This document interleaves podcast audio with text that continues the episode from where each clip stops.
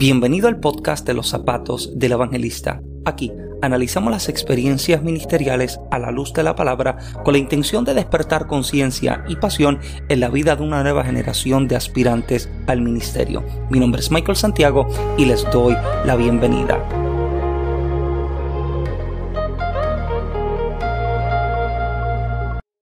Muchas bendiciones, mi nombre es Michael Santiago y muchísimas felicidades en este nuevo año. Yo sé que el año 2020 fue un año demasiado fuerte y demasiado difícil para todos en el que literalmente fuimos sacudidos en todos los ámbitos, en nuestra salud, en nuestra economía, en nuestros planes, en nuestro trabajo, en todas las áreas de nuestra vida fuimos sacudidos. Pero antes de iniciar este 2021 debes aprender a ser agradecido con lo poco que tenías ayer.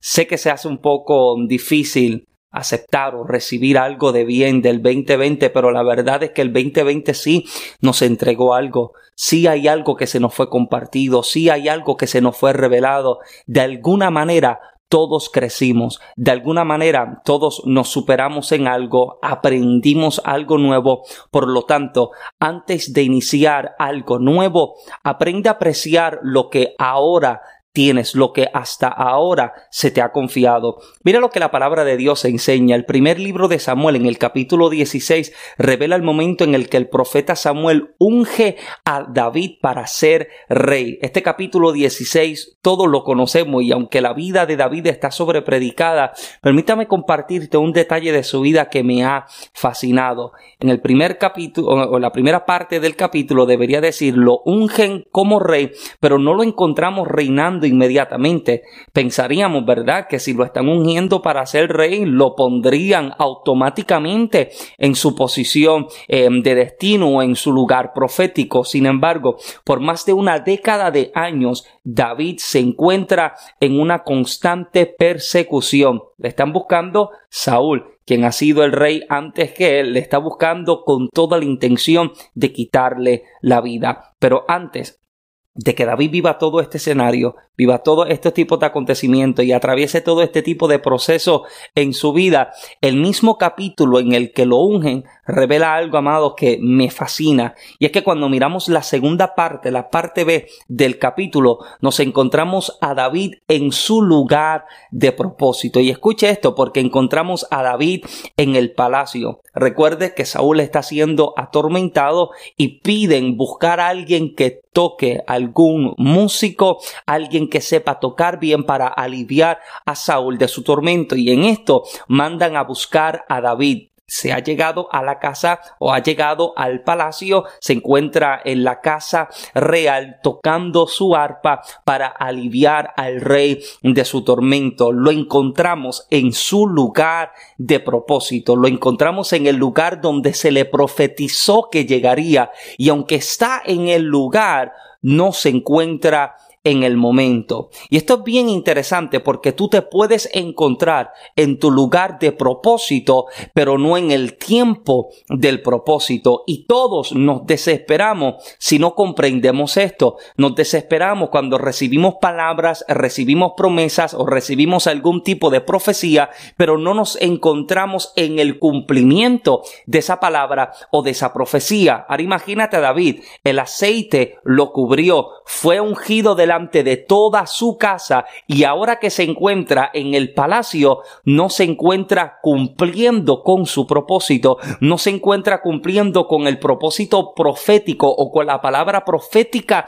que se le entregó, porque vuelvo y repito, aunque está en su lugar de propósito, no se encuentra en el momento de su propósito. Como sucede, muchísima gente piensa en ocasiones que hay personas que no reciben milagros o no reciben una sanidad porque no tengan fe. Y en ocasiones tú puedes tener fe y tú puedes estar en el lugar, pero no puedes, pero posiblemente no estás en el momento de recibir el milagro. Esto es cuestión de alinear el tiempo nuestro con el tiempo de Dios. David todavía se encuentra en la preparatoria, se encuentra en esta escuela en la que Dios le está capacitando para la posición para la cual él fue separado. Ahora eh, se encuentra en el lugar, se encuentra tocando el arpa y lo que me fascina es que no vemos a David en este capítulo con la corona, no lo vemos con el cetro en la mano, no lo vemos sentado en el trono, sino que lo vemos con el arpa en sus manos. Y es aquí el secreto de lo que Dios quiere revelar y compartir y trabajar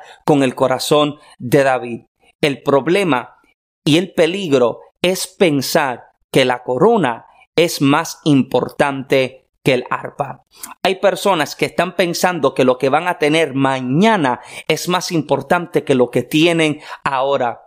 No que lo que mañana viene va a ser peor o va a ser menor a lo que tienes hoy. No, no es eso. Es que si ponemos en poco lo que tenemos ahora porque solo me estoy enfocando en lo que voy a tener mañana, no aprendo a disfrutar, no aprendo a, a maximizar y a utilizar correctamente lo que a la mano se me ha confiado en este momento. Entonces, este 2020, aunque nos sacudió a todos, este 2020, aunque nos estremeció literalmente en todas las áreas, nos entregó cosas, nos entregó talentos, nos ayudó a desarrollar habilidades, nos llevó a emprender, nos llevó literalmente a reinventarnos. Se dice que la necesidad es la madre de las invenciones y te das cuenta de que a lo largo de todo el 2020 aprendimos que teníamos talentos escondidos en nosotros sin descubrir descubrimos cómo activarlos y cómo utilizarlos, no solo para nosotros ser bendecidos, sino también para bendecir la vida de aquella gente con la que pudiéramos interactuar.